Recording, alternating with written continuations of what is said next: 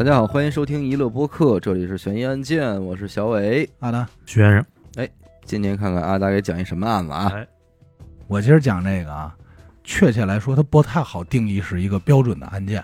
有资料显示说，这基本上就是小说，哦那小说它得有作者呀。类似于什么什么探案实录这种嗯，哦，啊，有有这么一种说法。也有资料明确说出说是确有其事，哎，哎，有真实事件。这小说，而成，哎，这小说是根据真实事件的实录所改编的。你不会偷谁剧本了吧？哎，不会不会，但确实挺像剧本杀的。觉得这个要改编成电影和剧本杀都相当的牛逼。哎，咱今儿就当故事分享出来，给大家听一乐。好，这个案子呢，它只能发生在那个年代，哪个年代？那个那个，那个八十年代初，嗯也就是说八一年、八二年左右，四川省邛崃县嗯，大岩口村儿这个岩就是山石那个岩，啊哎，这个地儿现在还有。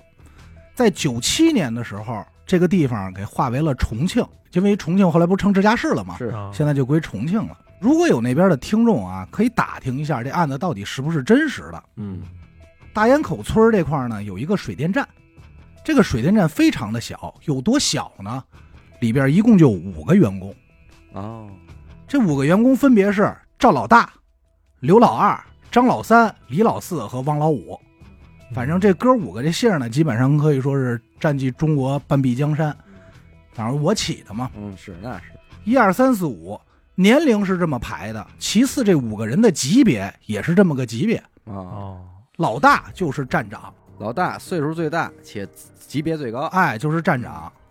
老二呢，副站长；老三工程师；老四是维修班班长；嗯老五维修员。啊哦，我以为老五是厨子呢，没没没后勤啊，所以基本上就是四个官管这么一个兵。哎你别看这个水电站一共就五个人，但这工作在当年算是牛逼的。哎，铁饭碗，铁饭碗一啊，它不算累，风吹不着，雨打不着。嗯，你说出去呢，高低也算是技术人员，是嗯也算是我站长啊，对，对吧？他有官职。对，你要按今天来说呢，这哥五个都算是公务员。这水电站平时的工作日常啊，其实没有那么复杂，主要就是在那儿盯着。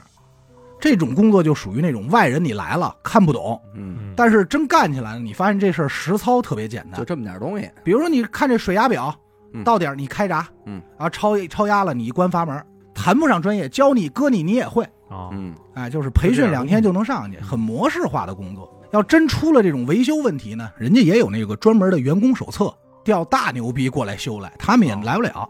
但是这个工作啊，它有一个比较大的缺点，就是离家远。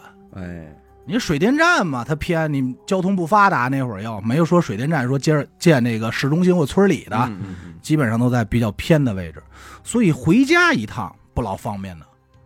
这单位就给安排了，平时白天这哥五个在这上班，晚上呢就在离水电站不远，大概有六百米的位置，给他们租了一个院子，嗯，就相当于是单位的这种宿舍，员工宿舍，一排瓦房。但是晚上的时候，这水电站不能没人，值班，你高低得有一个值班的，嗯所以这五个人啊轮流值班。一九八二年四月七号的这么一个白天，这天早上第一个来到单位的是这刘老二，嗯，就这副站长，他来的比较早。四月那会儿呢，你想这天啊亮的还没那么早呢，嗯，还属于擦黑儿。那会儿这路灯也没有，天蒙蒙亮。他这人呢有一毛病，爱抽烟。哎，这抽烟的人都有一习惯，就往往是快到单位门口的时候，好点一颗。正好抽完了，就进哎，对，正好边走边抽，到单单位门口叭一掐完事儿。他这天来的早呢，也没那么着急，在门口这点颗烟，四处看看，边看边往前走。这一抬头，在他们电杆子那儿挂一什么东西，啊，哦，哎，挺老远就看见了，晃晃悠悠，晃晃悠悠，他也看不清楚啊，就往前走。等走近了再看，嗷唠一嗓子说：“我操！”这电线杆子上挂的就是一人，他都没来及看清楚是谁，嗯，就看这人啊，浑身血道子，连滚带爬就喊杀人啦，杀人啦，跑了，出人命然后，赶快就往村里跑。很快警方就到了，挂的人是谁呢？王老五哦，还是同事啊，同事。到的时候，这老五肯定已经是死了。嗯，把这人拿下来一看，整个人可以说是血肉模糊，面目全非。但是你至少就是还是说啊，通过穿衣服啊，大概其特征能看出来是老五。嗯写着水电站员工啊，我操，嗯。倒也不至于那么细致。啊。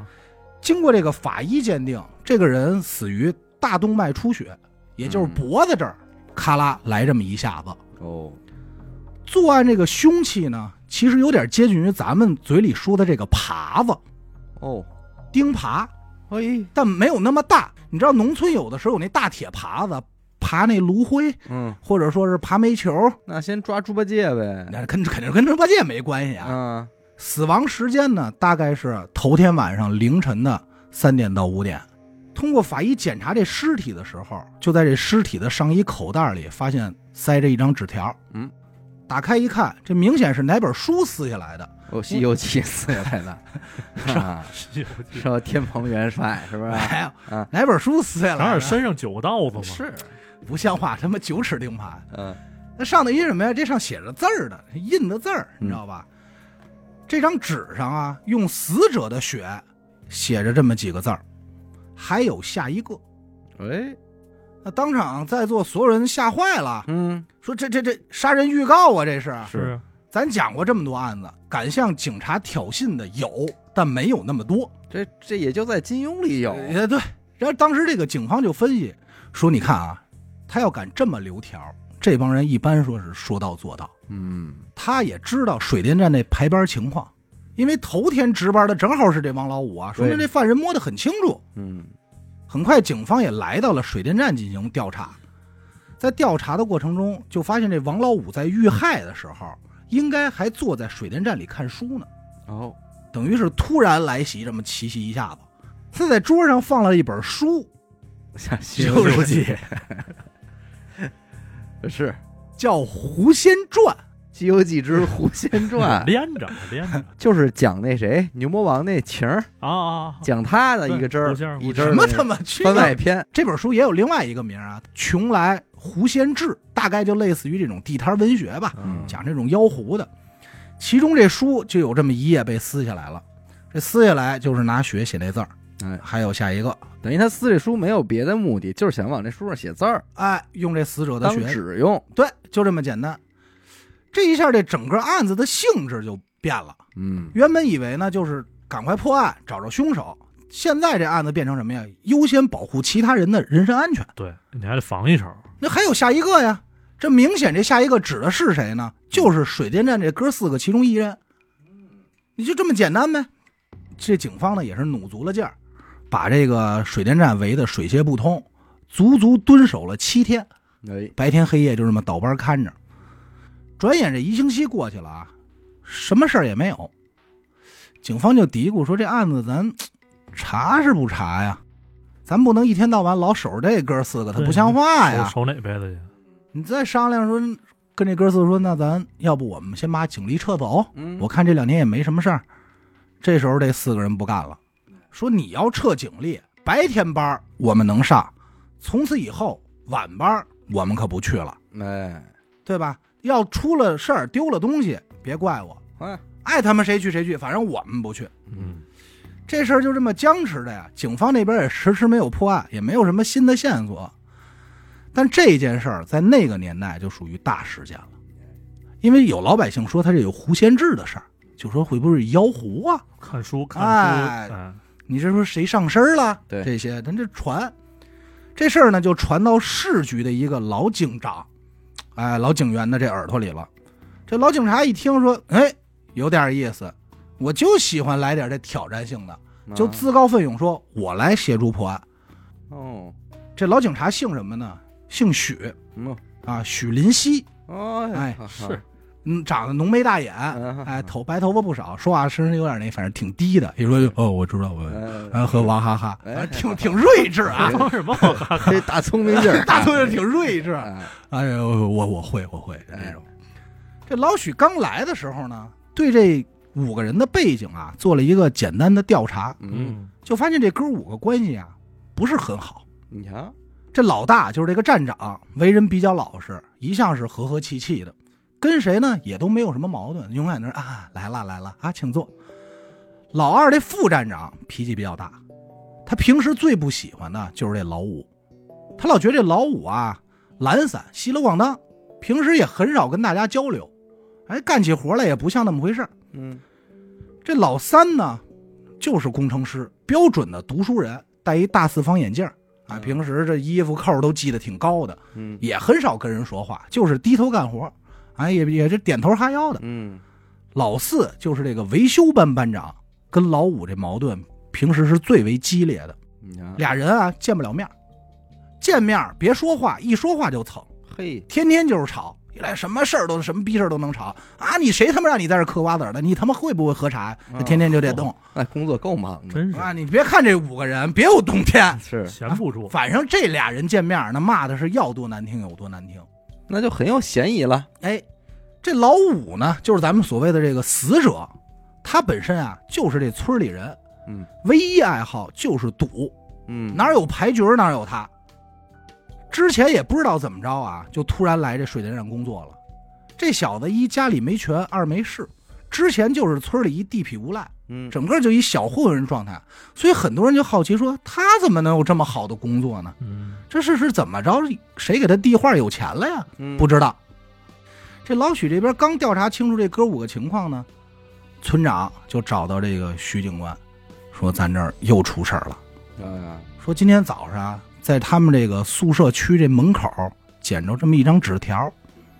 这老许接过来这纸条一看，哎，这还是胡宣战那本书上的嗯同样的纸啊，撕下来，而且还是死者这血写的字儿，啊，方法都一样，写的什么呢？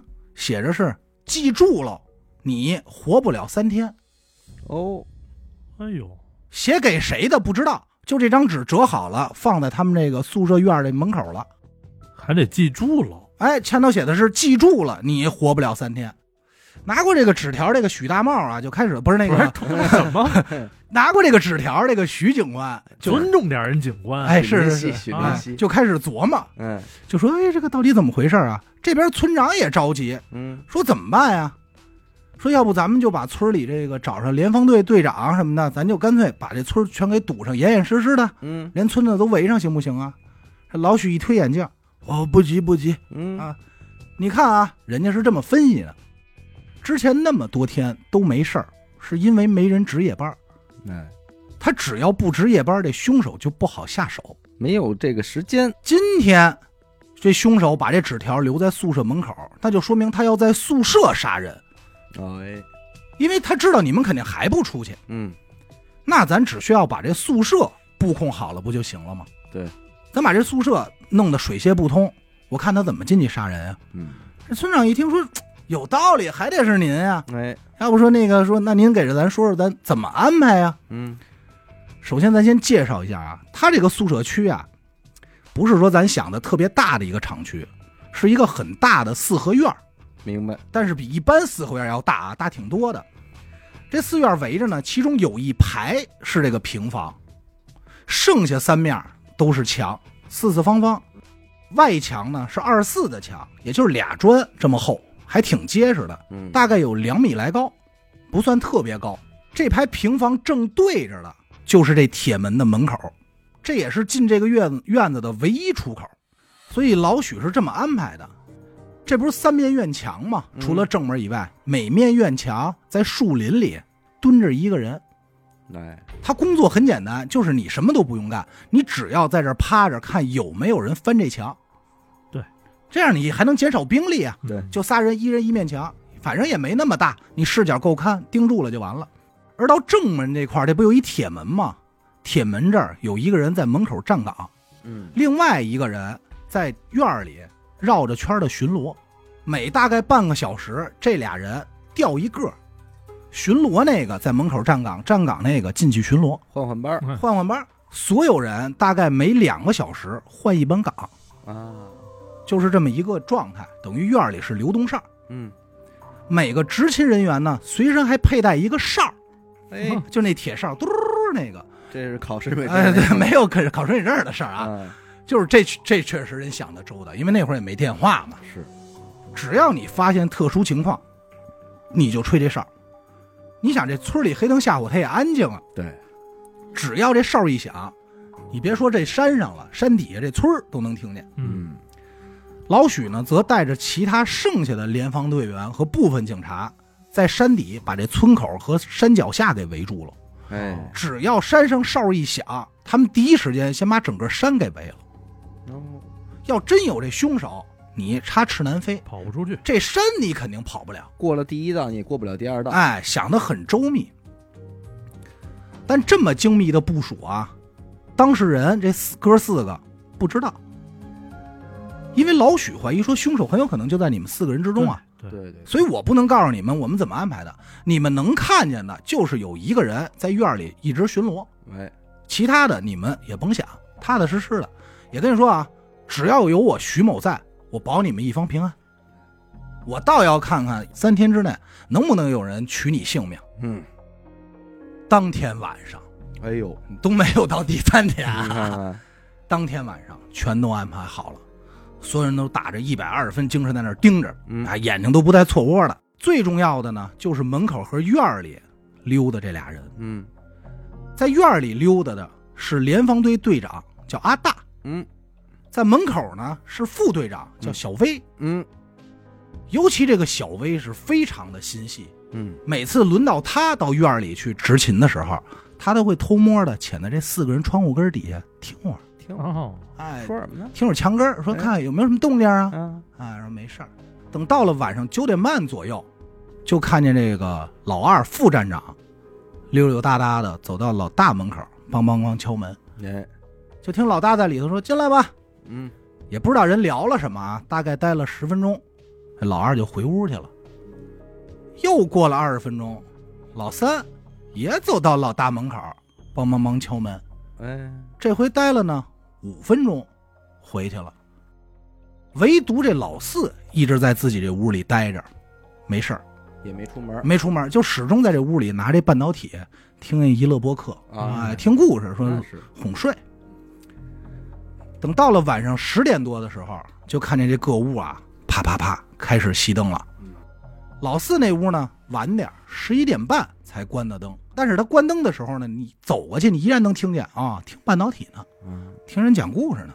时间呢，一直到了夜里两点多，来了两个联防队员，这都是新兵啊。说：“哎呀，队长、副队长，我们来跟你换班了，嗯，到点儿了吗？”哎，阿达和小啊，不是阿大和小薇一听说，那行吧，嗯说我们也到点儿了，那我们哥俩就先撤回去休息了啊。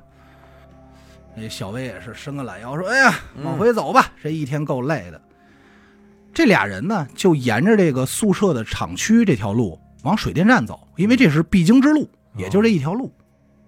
眼瞅着快到水电站的时候，这小薇就开始跟阿大说：“咱这案子可有点像郭德纲说那个九头案啊，哎，说也是这电线杆子挂挂一人挂一人头。哎，说这这人家人头，咱这全无全影的。嗯边说还就边拿这手电往电线杆子上扫。嗯，哦，就这样吧。是吧哎说你看那就给挂在这儿了。这阿大说说别闹，嗯闹什么呀？这小薇说，哎，你怕怕不怕鬼啊？我给你讲点灵异故事。啊，阿大就说别他妈闹了，我刚肾衰竭完了，你还他妈想？说这这多脏的东西。嗯小薇就欠，嗯，哎就，边走边拿这手电就往这电线杆子扫。你想他一路很多电线杆子呀，一个扫一个，啊哎，哎走一个。哎这一个啊，眼瞅着到出事那电线杆子了，哎，小伟拿手电一扫，嗷唠一嗓子，得，看小薇不动弹了。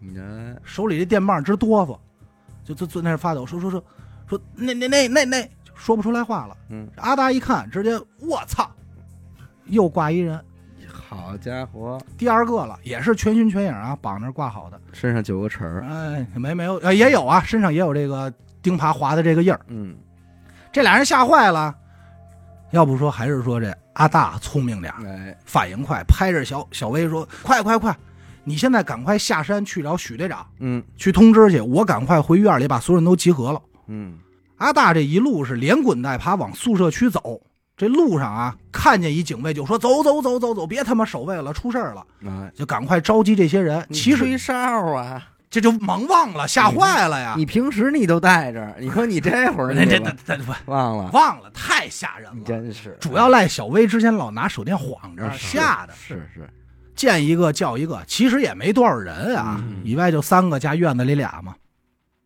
等这所有人都到了，就说怎么回事啊？你是喘成这样？他说刚才啊，我跟小伟看见什么什么了，嗯这一五一十就说了。大家一听说说那怎么办呀？说咱现在先去挨个房间看吧，啊，先看看是谁，因为个儿吧，对，因为没看见。但是阿大说，刚才我跟小薇看见，说绑着这个看衣服应该是老大，哦，哎，赵老大，站长在那儿绑着呢。说那行，那咱赶快先去赵老大那屋里看吧。咣当一踹开门，果然屋里没人。没人，嘿，除此之外啊，一切正常。说那赶快看看那屋里那仨吧。再一敲门，人仨睡得好好的二三四都在啊，都在呢。敲半天醒了，睡眼惺忪的，说怎么回事？干嘛那么吵啊？阿大说说行了，咱现在啊，所有人都在一个屋待着，哎，谁也别出去了。嗯，因为你出去，你首先不知道凶手在哪儿，二是这凶手很有可能就在咱们当中啊，你不能把他放跑了。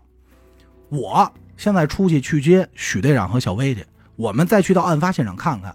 在我回来之前，谁也别出来，你们互相盯住了。嗯嗯，很快，许队长带着一堆人来到电线杆子这儿，把这人放下来，一看血肉模糊，嗯，确实站长老大。经过法医的简单鉴定啊，这赵老大是被勒死的。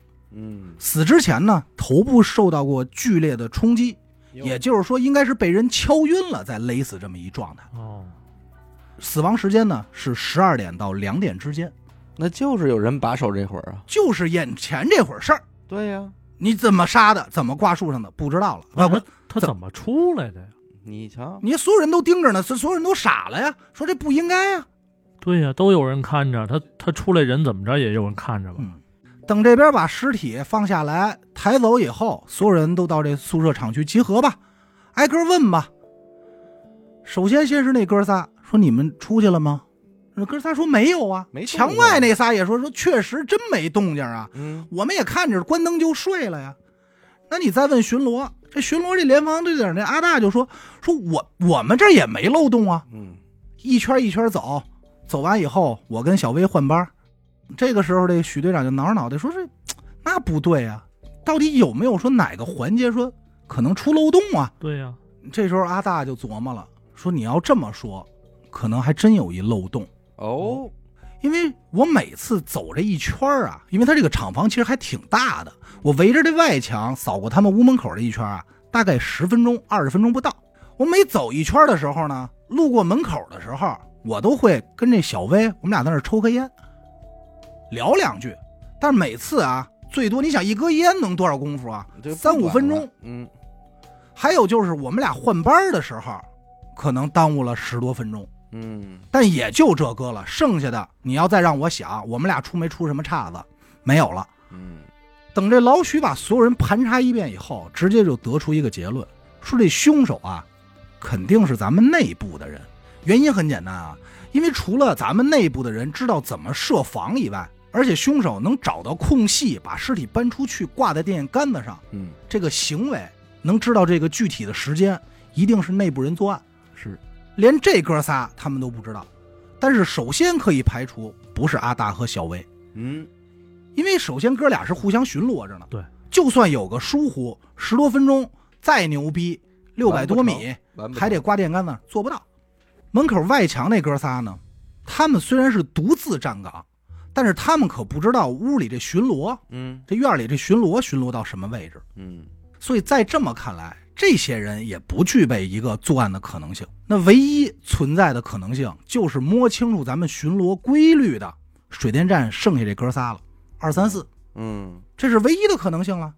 首先先问老二，九点多那会儿你去站长那儿干嘛去了？嗯，老二说：“嗨，我这不想这两天出事儿了吗？我就想跟站长说，咱能不能请个假，嗯，咱都别在这个水电站工作了。”嗯，全都调走，换批人来，等这事儿安定了，咱再回来。因为凶手明显目标就是咱们呀。对，那老大怎么说的呀？老大当时表示不同意，一摇头就说不不不行不行，算了吧，就给我轰走了。紧接着问老三说：“你呢？你十点多干嘛去了？”老三说：“我其实也很冤，我过去就是想帮着说能不能破破案。嗨，说你看我平时读书多，这柯南什么我也没少看，我觉得我自己能弄挺明白。嗯，我这刚一张嘴，老大一烦就给我轰走了。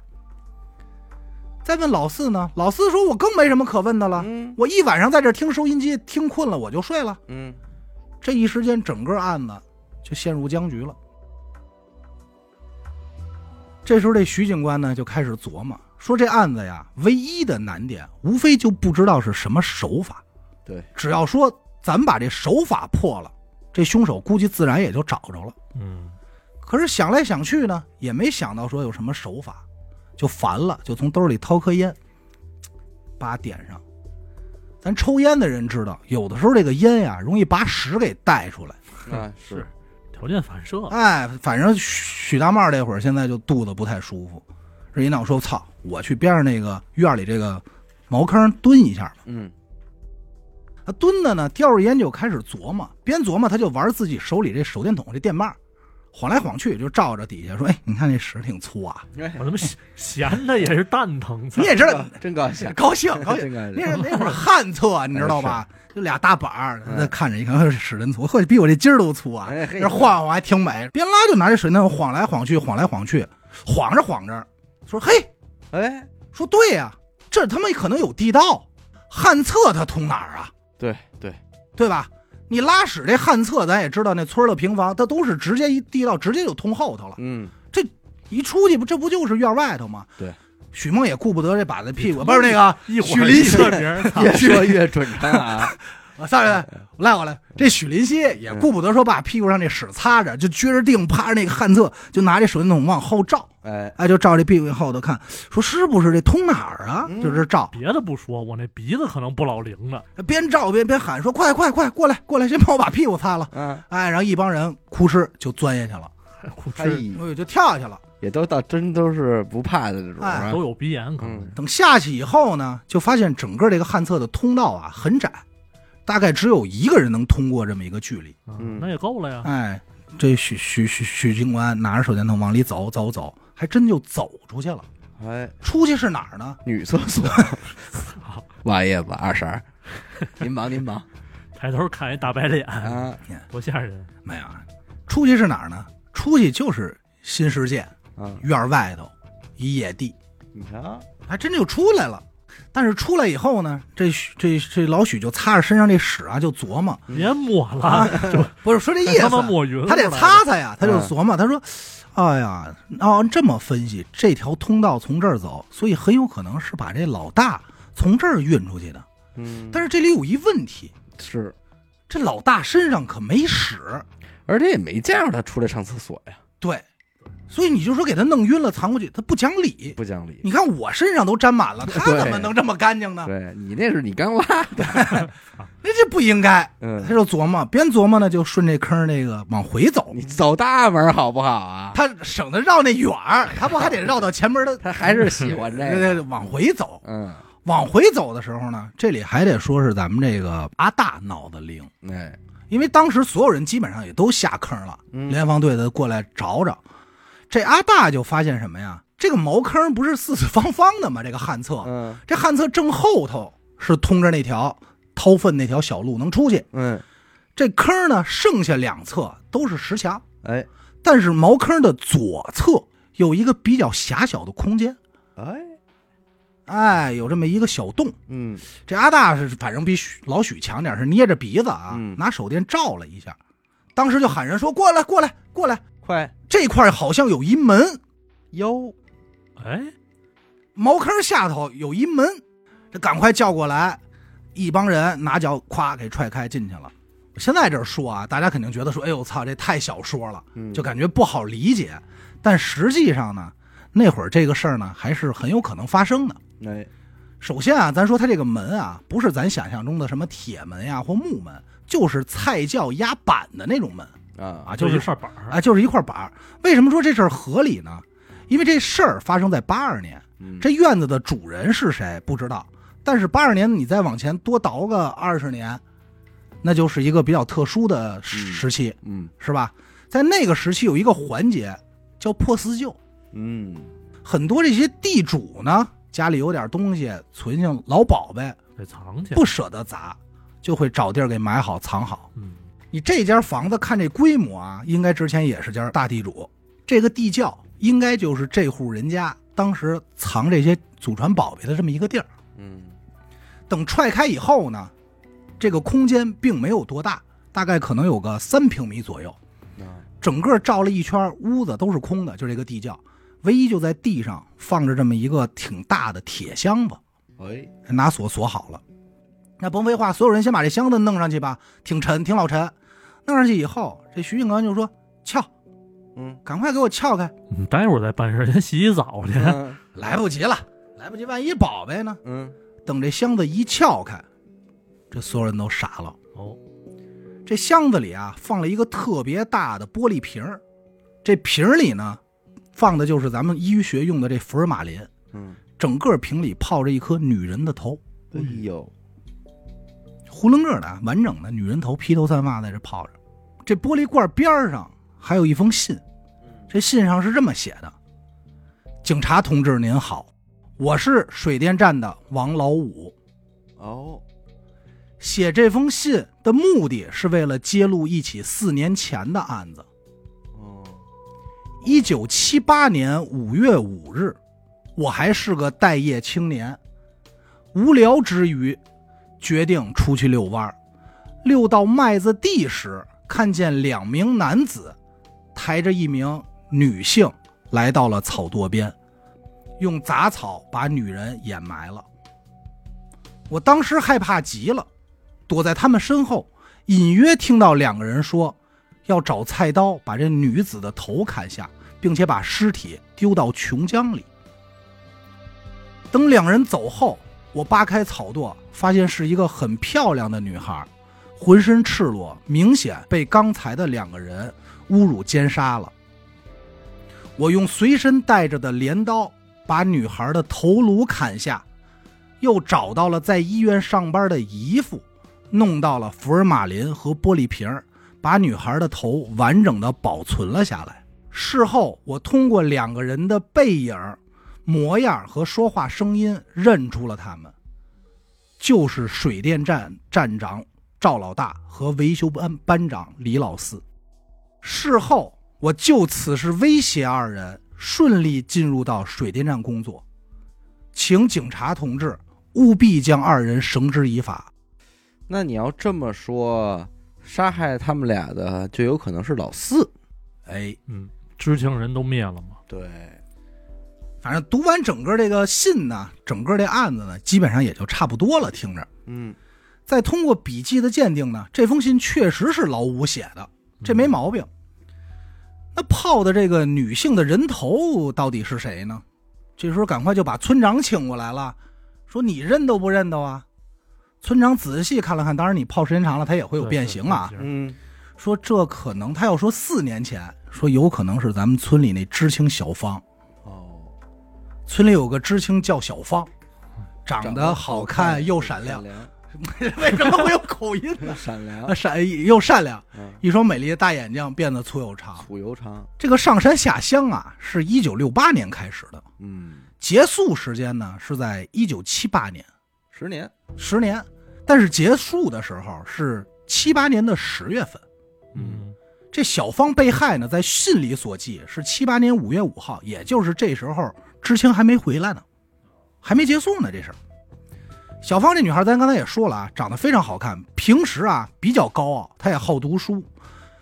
你但凡是说正常的凡人，无论是知青还是村里人，你近不了身，哦，就写脸上了，就那种嫌弃劲儿，高冷，特别高冷。但是因为她特别好看，所以周边的村儿也都知道这么一美人叫小芳。嗯，还给她起了一外号叫“冷美人哎，”。你就说你常人你近不了身，但也不知道怎么了，七八年那会儿这人就突然人间蒸发了，消失了，失踪了，怎么找也找不着。当时也是轰动了大营口及周周边各县的村庄的这些男性啊，嗯，也是竭尽全力，始终没找到。所以就分析说，那是不是跑路回家了？哎，有可能，而且说有可能说是跳江自杀了呃，你说不好，嗯这事儿也就不了了之了。但这信一出来呢，这原貌也就清楚了。现在老五死了，老大死了，唯一剩下就是李老四。二话不说，先给他扣了呗。哎，这边扣着老四，老四嘴里就喊冤，说我真没杀人，没这事儿，说这明显是他妈老五陷害我，扣帽子。扣帽子。嗯，这时候这边上那老二点了颗烟，说放你娘的屁！哦，别人不知道，但我可知道，老五是当年怎么进的水电站，嗯丫就是有名的一流氓地痞。当年你力保他，嗯，和大哥说这人没问题，才进的水电站。你们中间没猫腻，我不信。哎，哦，到这会儿了，你还不明白吗？嗯老五拿着这事儿威胁老大和你，结果威胁威胁威胁急了，你痛恨杀手，俩人都杀了，秘密保住。这老二倒挺明白。但这个时候，这徐警官沉思了，就开始坐那儿抽烟琢磨，越琢磨越说这他妈信啊写的有问题，怎么讲有？破绽，有破绽。说你看啊，咱看他这个信的行文方式，明显是一举报信。嗯那他既然决定举报了，为什么不把这信直接交给警方呢？哎，为什么要藏起来？啊还藏这么隐蔽一地方？嗯他这么做唯一只有一个可能性，就是害怕自己哪天被杀人灭口了。嗯可是整个信件中啊，压根儿没提到说，假如我死了，一定是谁谁谁干的。对，啊，他可没有这种话，也没有说留话给谁说，如果我死了，你到哪儿去找什么东西。嗯他可没有。这要不是说阿大眼尖，对，这老许下这屎坑子，这信就找不着了，你这老五就白死了呀。所以这老许就分析说，这事儿应该没这么简单。说着呢，又拿着这手电筒啊，走到这赵赵老大尸体边上，仔细的这么打量，看着看着，哎，果不其然，这老大尸体腰这一块儿嗯，有明显被绳子勒过的痕迹。这又是哎，这你很多人你可能说不对啊，那老大吊在电线杆子上不就是勒过吗？嗯不是，老大在电线杆子呀、是两根绳子从腋下穿过这么吊着的，嘎吱窝着，哎，嘎着窝着吊着的，他没有从腰间穿绳，但嗯这个痕迹从腰间来，说明这块儿肯定有问题。那这会儿在老大腰间发现这痕迹，只有一种可能性，嗯那就是搬运尸体所留下的。那咱就想呗，你无论是你说走地道啊，咱先甭管脏不脏，还是说你背着，你都用不到绳子。只有什么情况下能用到绳子呢？嗯，就是一人在墙头把这尸体往外拽的时候能用上。所以说这尸体是他妈从墙这儿翻出去的。可是墙外边有人哎，啊，对，这现在没解决，但是能找着推车的这个合理性。这徐警官呢，边抽烟就边笑，说：“那有没有这么一种可能性啊？嗯就是趁守卫都不在的时候，这人顺着墙头把尸体蹬上去的。守卫都不在，哎，那那其他人就问说：那什么时候守卫不在啊？咱打晚上八点，咱这就布控了呀。说那就只有可能是联防队队长阿大和副队长小威发现尸体之后，这块儿把大家集合起来，只有那段时间没守卫，可那会儿已经发现了老大的尸体啊。对呀，你这怎么弄啊？这时候，老许深吸一口烟，看着众人微微一笑。哼，你们你乐什么呀？我说的是徐警官，没有你的事儿。不是配合一下吗？说你们怎么就确定那俩人看见的就是站长的尸体呢？哎，哦，如果一开始挂在那尸体是一障眼法，他要是个假的，嗯等众人都集合之后，他再找空当把真的尸体搬运过去，挂在电线杆子上，这手法他妈不就成立了吗？嗯讲理，那在所有人都集合的时候，只有一个人能自由出入，这人是谁呢？嗯，那就是你联防队长阿大。哦，因为你在叫人集合，转身你又跟人家说你去下山接我们，嗯，只有这个空档你是自由的。哎，真是人，他怎么发现那门的呢？对，你看这个，要不说他怎么那么聪明呢？哎，他怎么就不能那么聪明呢是？是？嗯，他为什么不吹哨啊？嗯哎，打小的挂着，按理说不能忘啊。对呀，没有打小的事儿，这就是慌了嘛。嗯那这时候，这个阿大肯定是不承认，说：“哎，你血口喷人，嗯，你胡说八道哎，被发现了，有点羞涩。哎，你胡说八道，我没杀人，我们没有什么理由杀人啊。”嗯哎掰着。老许说：“你先别着急，别激动啊，哎，别激动，只要是犯罪啊，咱一定能找着证据。嗯走，咱现在就先去赵老大那屋看看去。等到了站站长这屋呢，整个屋子是乱七八糟，但其他都不重要，只有一个东西非常重要，嗯，就是屋角晾着一件的确良的白衬衫。哎，啊，这也是那个年代的标志啊。嗯这时候老许看着这衬衫，直接就乐了，也就是这个衬衫成为了最终破案的关键。在那个年代啊，这个的确良的衬衫可以说是标配，每个人一件儿。可即使这样，这衣服它也算是俏货，俏货，因为那会儿人基本上都上身的确良，然后底下是一个绿色的军裤，嗯要不就是蓝色的那种工装裤，就那种打扮嘛。这一般正式场合呢，稍稍正式点啊，就会穿这的确良这小白衬衫。那个年代呢，补给又没有那么充沛，不是说我有钱想买几件就买几件的，而且这东西也挺贵的。一般来说啊，每人每户就他妈这一件。哦，老大这尸体上穿着一件的确良，嗯，这屋里还晾着一件这衣服，这就不太可能。对他凭什么两件啊？他工资也没多拿，那也就是说，老大身上穿这件，如果按刚才推理说这有一个假尸体来说，老大穿这件应该就是凶手的衣服。哦，嗯，那这事儿就简单了，咱只要把所有人都叫过来，挨家挨户的查呗，谁没有这白衬衫，谁就是凶手啊！嗯，这多简单一道理啊！这边就开始调查。那咱们说这简短截说啊，很快就查到这个阿大他们家。阿大确实说嗯没有，要短了。哎，但是阿大说我没地粮，我怎么了？不犯法我我对啊。他说你先别着急，嗯，别着急。很快呢，就让人把这个赵老大尸体上这个衣服摘下来，四处走访，就问有没有人认识这件衣服。你说好巧不巧，李寡妇，啊，李寡妇是不认识不认得啊嗯，但是阿大家对面那赵裁缝认识这衣服，啊，说这就是阿大的衣服，他怎么能那么确定呢？哎，阿大这衣服这腋下呀有块补丁啊，啊，是他给补的，人家一看这缝口怎么砸的线，哦。说这活儿，我手艺呀。嗯，那会儿这裁缝讲究这个，对对，自己我有自己一套东西，自己缝线收口怎么收的，嗯。说这这肯定是我的呀，啊甭废话了，花楞嘎嘣带走呗。嗯三问五问，就说解释解释吧。嗯你就解释一件事啊，你的衬衫嗯，怎么穿在了站长身上？而且刚开始搜你家的时候，你为什么说自己没有？那得了，那没两句话，哎，阿达就招了，兜不住。那肯定兜不住。这案子到底怎么回事儿呢？这动机又是什么呢？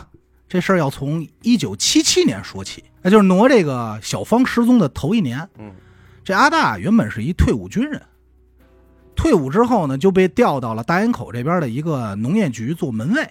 啊，每天就在这儿这个盯着上班看。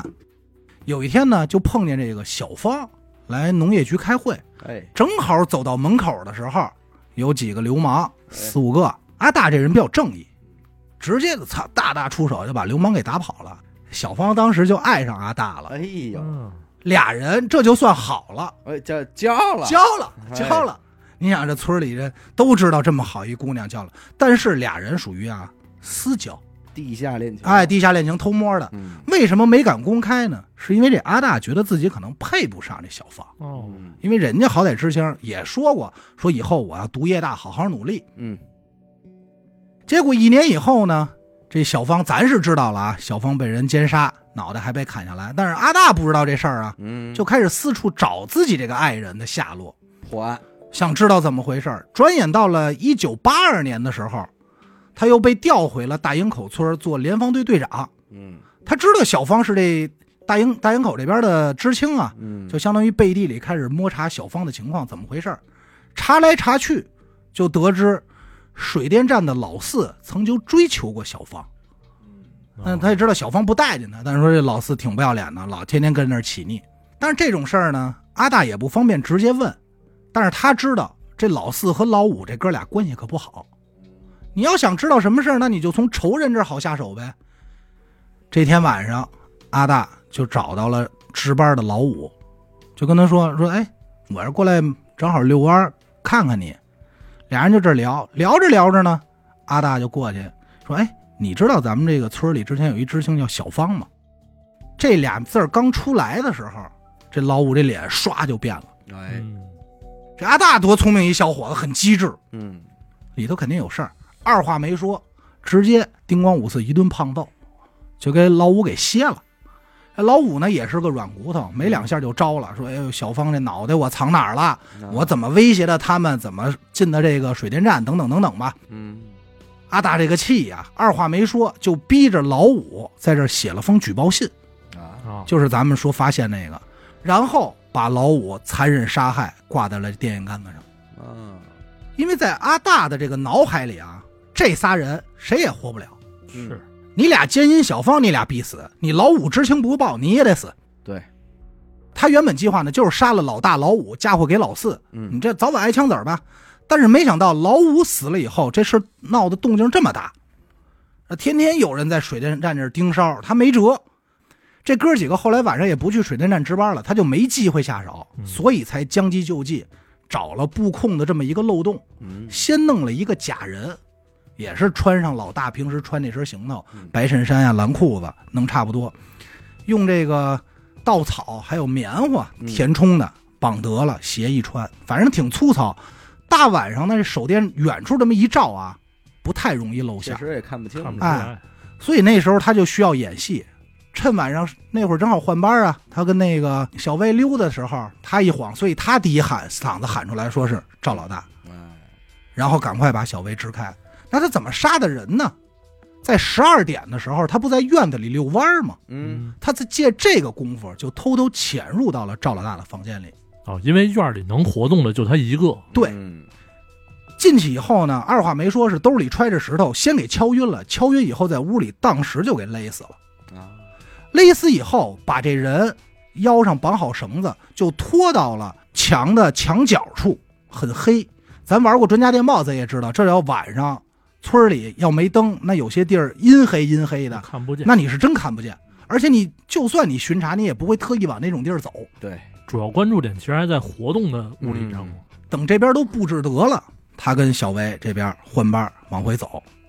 小薇这边一发现尸体，他一嗓子轰走，所所有人一散，他再把剩下所有人都集合好了，假借去接许队长的名义，到那儿把尸体从墙上拽出来，嗯，再绑到电线杆子上，把假人换下来。但在这个过程中，他发现一个问题，就是他杀死的这个老大呀，没有穿着的确良。哦，所以他才不得已把自己做假人那身衣服给老大这穿上。啊，为了他自己这计划顺理成章的能完成呢，还特意在屎坑那儿说：“哎，这这有一暗门啊！啊，哎，这这都是一步步引导，就是为了让警方进这个圈套。这真相呢，也是水落石出。最终的结果呢，是当时村里有很多这个村民嗯为这阿大请愿，说好人啊，哎，他真不是什么坏人。伸张正义，对，他就是报仇，但最后呢没用，依然是吃了个黑枣，枪毙了。毕竟杀人了，但比较胡闹的啊，是这李老四，没死，没关几天就给放出来了，为什么呢？证据不足，对，因为那个没没有证据了，你没法查了的。他就是死不承认。你不能说因为一颗人头和一颗哎举报信，你就说是老四就是流氓，对，而且举报信还是还是那谁啊阿大让他写的嘛。哎是逼迫老五写的，所以你这是不成立，就给他放了。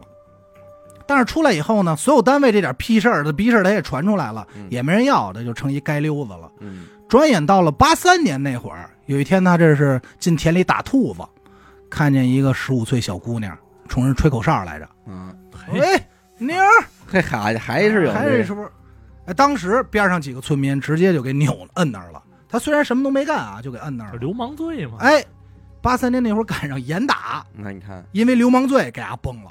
你看，保不齐小姑娘都是一团儿，可能哎，反正至此呢，说这事儿咱讲完了。嗯，就按手法来说，其实可以算是个完美杀人。是，他这个时间差打得很好。起码算个高智商犯罪吧，呃对，嗯，反正在那个年代，为什么说只能发生在那个年代？一个是地道这个事儿，它得成立；对，其次呢，就是他那会儿没没有监控，也没有路灯。可不吗？但凡有监控有路灯，他这事儿就露馅了，嗯你完不成。那报仇的一个故事，其实还中间还是疏忽了。他要能关关注到老大那身衣服，在屋里挂着呢嘛，对，对吧？他要没他要拿走了，这事儿就没地儿查。我是觉得啊，整个案子，反正我讲下来，我因为我查了很多资料，不同资料说的细节不太一样。我感觉最终的破案关键呢是这个许队长，嗯，他是这个，他要没有来的话，其实很多事儿都忽略了。但也就因为他太重要了，所以我觉得他的这个成分编造的比较可能性比较大。嗯，就是咱们冷静去分析这个案子啊。